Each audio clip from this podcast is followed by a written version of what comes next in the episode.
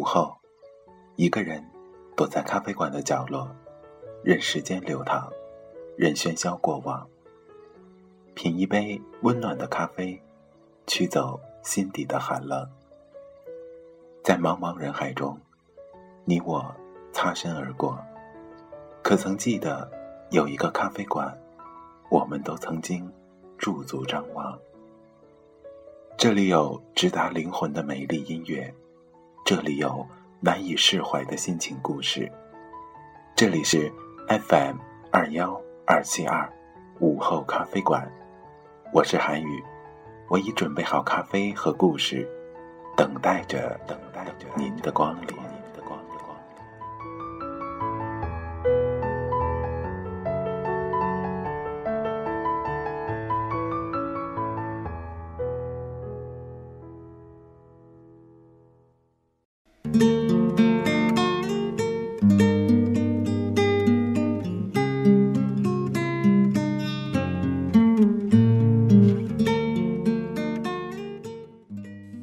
奔跑的时光，那是我中学时代的最后一届运动会。当时我瘦得像一根竹竿一样，体育成绩更不值得一提，只有长跑还能勉强的拿得出手。体育委员拿着报名表找人，各个项目都有人报了，唯独男子十公里还赫然的空着。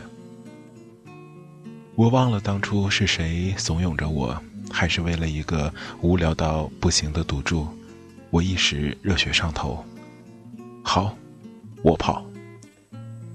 那时我十八岁，豪言壮语说得轻松，但做就没那么容易了。此前我最多跑过三千米，不知道剩余的七千米意味着什么。说实话，我有点后悔，可放出的话又收不回来。临阵退缩，肯定会被我那些狐朋狗友笑掉大牙。于是，放学后，我一个人留在操场上。十几圈下来，像要快死掉一样。我大口的喘着气，仰面躺在塑胶跑道上，看着天渐渐的黑下来，身上的汗慢慢的变凉。运动会最后一天，男子十公里是压轴，我站在起跑线上热身。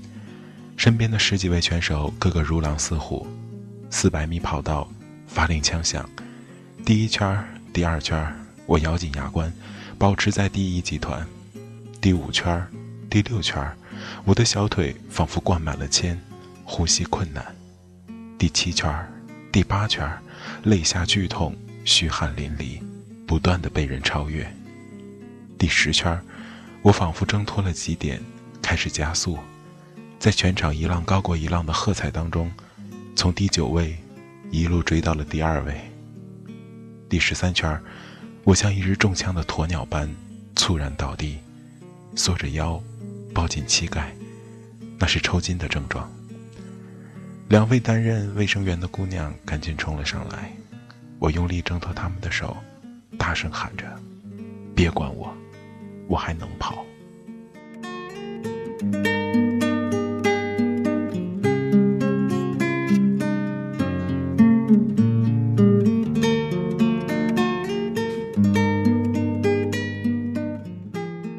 是我艰难的起身，一瘸一拐的跑出了五十多米，然后再次倒地，以共产党员英勇就义的姿态。这一次，我没有再拒绝姑娘的搀扶，在他们的臂弯里，在全场的掌声之中，光荣退场。赛后，班主任专门表扬了我的拼搏精神，组委会给我颁发了公平竞赛奖，我捧着奖状和校领导合影，一脸的尴尬。这件事儿成为了我的一块心病，因为我没敢告诉任何人。中途加速的战术是我早就设计好的，倒地的动作也练过不下几十遍，甚至最后五十米的那种奋力拼搏都是装出来的。表演很成功，效果也远远超过我的预期。我出尽了风头，走到哪儿都有人指指点点。不止一位学弟学妹把我的事迹写进了他们的作文里，在他们的笔下，我成了坚持不懈和虽败犹荣的代名词。甚至和奥林匹克精神都挂上了钩。可我为什么会那么难过呢？嗯，岂止是难过，简直是从心底看不起自己，认清了自己不过是个既虚荣又虚伪的人。尤其是我对不起那两位姑娘，当时她们冲着我喊时，表情是那么真切，那么关心。心事成魔，无诉诉说，一口气堵着，想哭，竟然也哭不出来。那是我第一次明白了，什么叫人在做，天在看。很多事情我们都能骗得了别人，可唯独自己骗不了自己。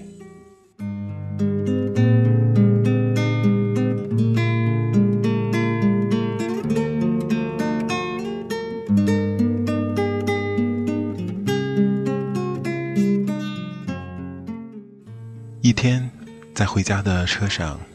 有人忽然拍了一下我的肩膀，我回头一看，是其中一位扶起我的姑娘。此后，我们经常坐同一辆车回家，从简单的寒暄到渐渐的熟络。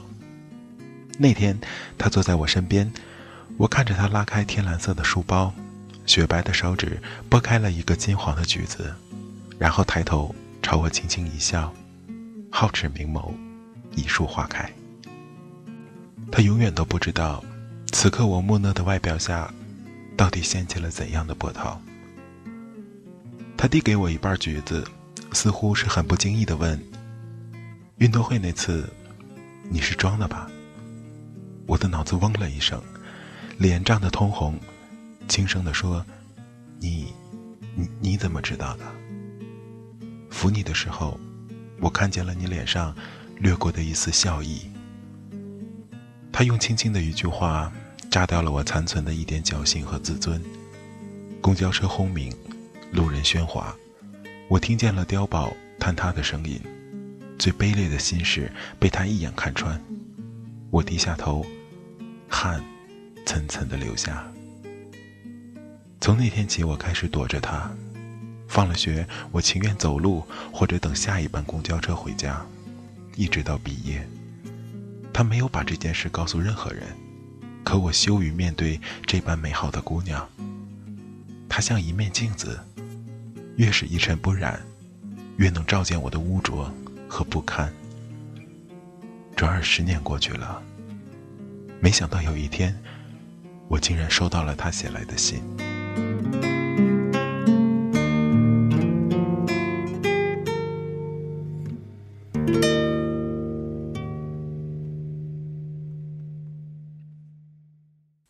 信好，你一定忘了我了吧？十年不见，别来无恙。第一次见到你的名字，是我在橱窗里读到你的范文。你的文笔不错，有点喜欢掉书袋，不过字很丑。还记得那次诗歌朗诵比赛吗？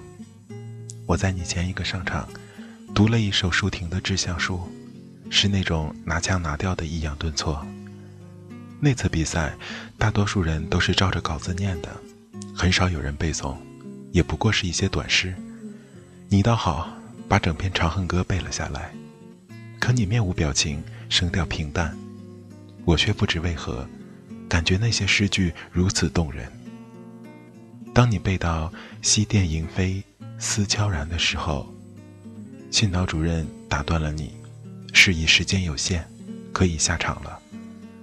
你扫了他一眼，接着背了下去，整个会场都沉默了。比赛结果你名落孙山，但我却记住了你。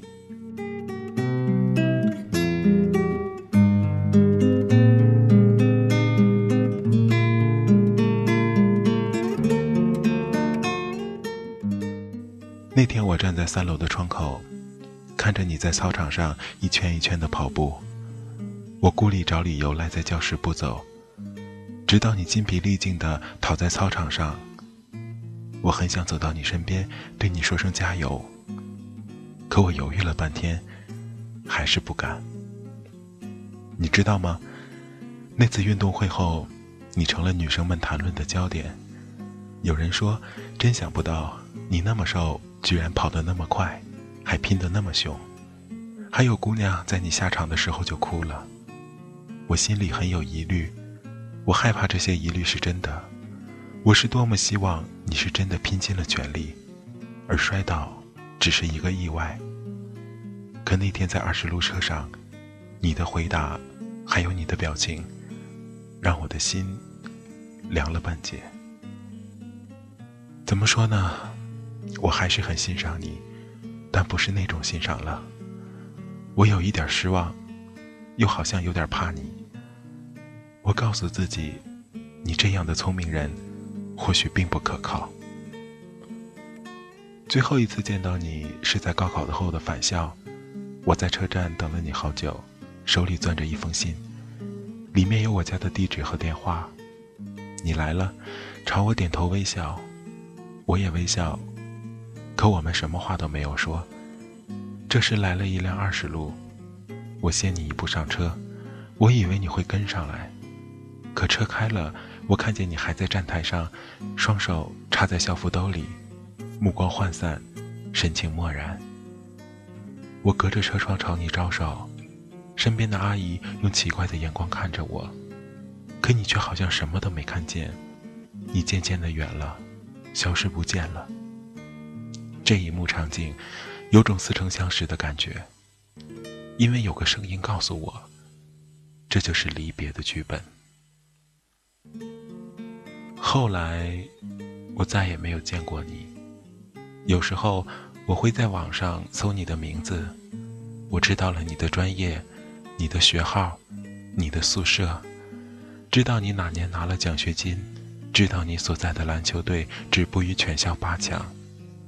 有一段时间，我特别想去你的学校找你，后来慢慢的释怀了，大概是成熟了吧。可是偶尔还是会想起你，和你一起乘车回家。那些短暂时光，是我珍藏在心底最难忘的回忆。哦，对了，忘了告诉你，之前我都是坐三十七路回家的，直接到我家门口。跟你坐二十路，我还得再换一部车。最近在网上找到了一些你写的文章，真高兴，你又开始写了，希望你能一直写下去，不辜负自己。请不要笑我矫情，一大把年纪还写这些。我要结婚了，婚礼在下个月。原谅我絮絮叨叨说了这么多，有些话现在不讲，可能永远都不会讲。好歹我们也算认识一场，都没有好好的告别。寄出了这封信，算是对我们的青春说声再见吧。就此别过。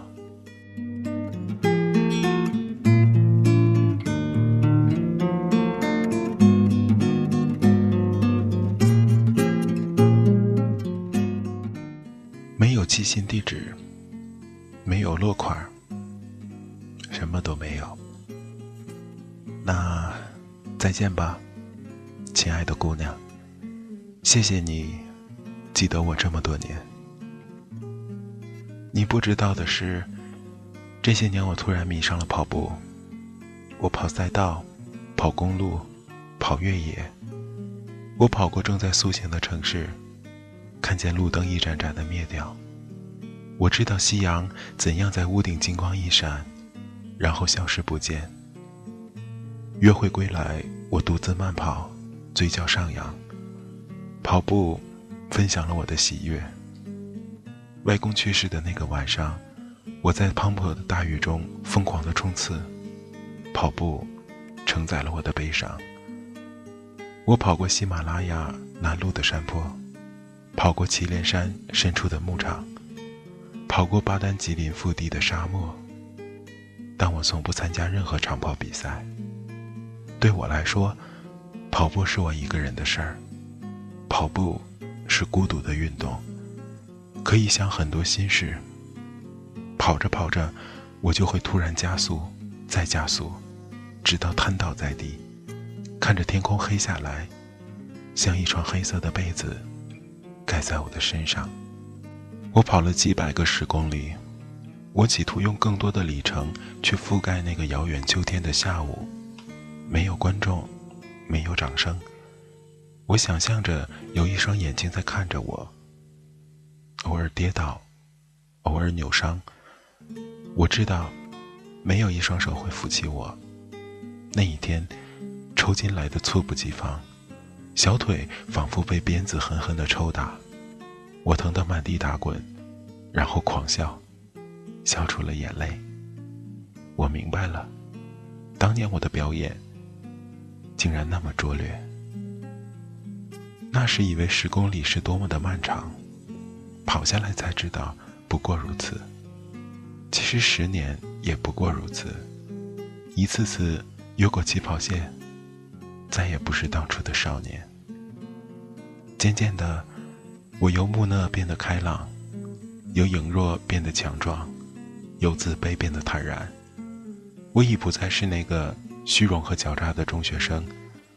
跑步教会了我自律，是克制，是不放弃。是死磕到底，汗水无法洗刷过去，汗水如同溶洞滴水，日积月累，足以重新塑造一个人。找到节奏，调整呼吸，享受肌肉的酸痛，然后从此风在耳边呼啸，发烧在空气中燃烧。可我知道，无论我再跑多少圈，再流多少汗。